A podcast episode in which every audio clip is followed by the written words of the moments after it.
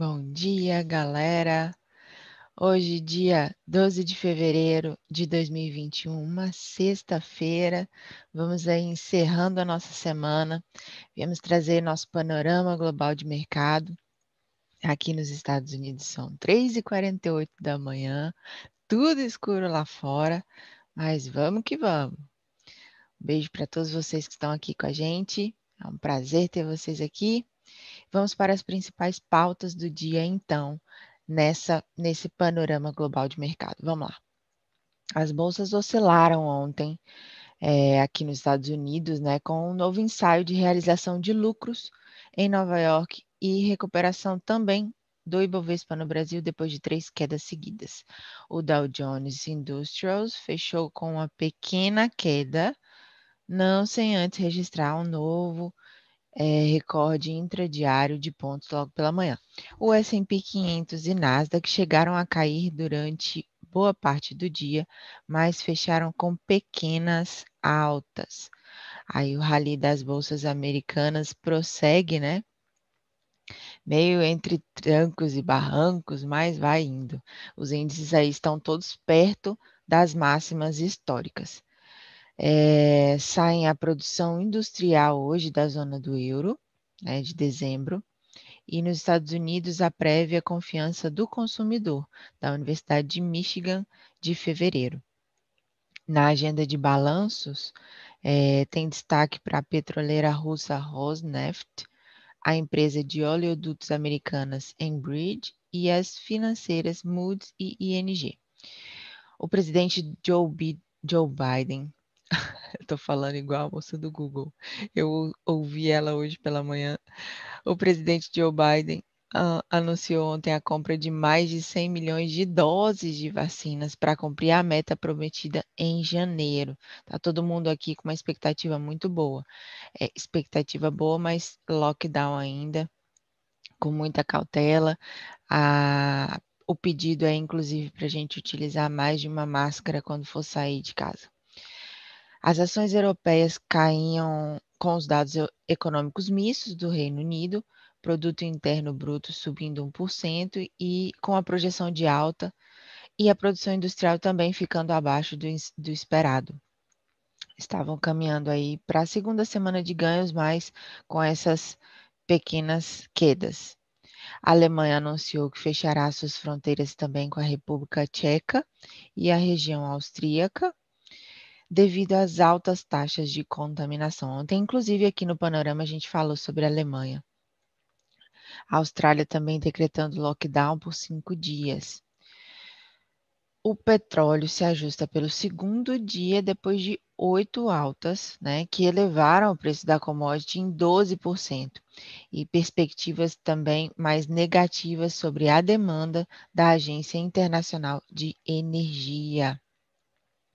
Bem, vamos para o Brasil. No Brasil, Ibovespa se descolou, né, de novo dos mercados internacionais, só que dessa vez um pouco para melhor a pressão compradora dos estrangeiros e aproveitou aí as pechinchas criadas por três dias de queda consecutiva, puxando os papéis de bancos, Petrobras e empresas ligadas ao crescimento, como as de consumo e as siderúrgicas.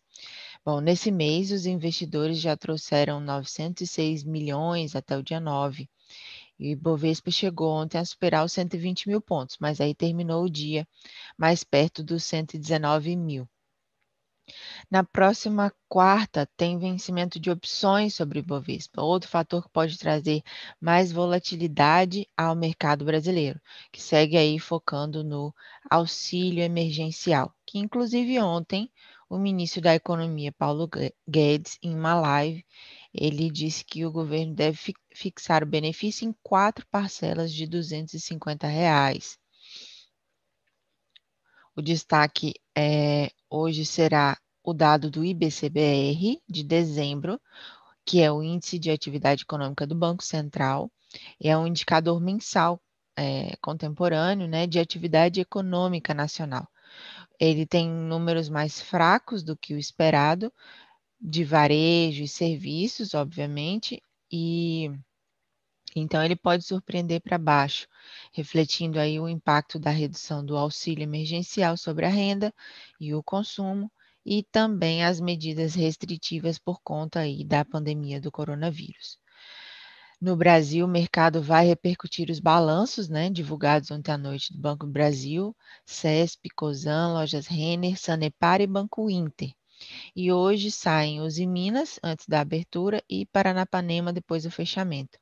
Uma dica para a galera que opera swing trade. Eu não gosto muito de entrar em ativo em dia de divulgação de balanço, de resultado, tá? Então, fiquem atentos também a essa agenda com relação às empresas. Bom, uma notícia não muito boa, né, obviamente, porque o Brasil teve ontem o terceiro maior número de mortes pela Covid-19 desde o início da pandemia, o que é uma coisa muito triste. E com relação à agenda né, de feriados aí, além da Bolsa Brasileira, os Estados Unidos, Canadá, Argentina e China também não abrem na segunda-feira. A China, por conta do feriado, né, que vai até é, quarta-feira que vem, ela só retoma na quinta. Então a folga vai até no Brasil até quarta-feira, a bolsa volta às 13 horas e Hong Kong na terça, ainda também pela comemoração do Ano Novo do Touro. Agora vamos aí fazer a nossa leitura das cotações em tempo real. O S&P 500 aí com uma pequena queda de 0,25%. É, DAX na Alemanha, menos 0,46%. CAC na França, 0,10%. Os índices na Ásia estão em queda, Nikkei 0,39%, Xangai Composite 0,01% e as commodities agora o petróleo do tipo WTI 0,94 para baixo e o Brent também para baixo 0,77%, enquanto o minério de ferro opera em alta 0,89%. É isso aí. Galera, um beijo enorme para vocês, uma excelente sexta-feira, excelentes trades e um ótimo final de semana, acompanhado aí de um feriado prolongado, né? Um beijo. Se vocês não estão inscritos ainda no canal, aproveita e inscreve no canal. Deixe seu like aí, se você estiver gostando do conteúdo. E até, deixa eu ver, quinta-feira.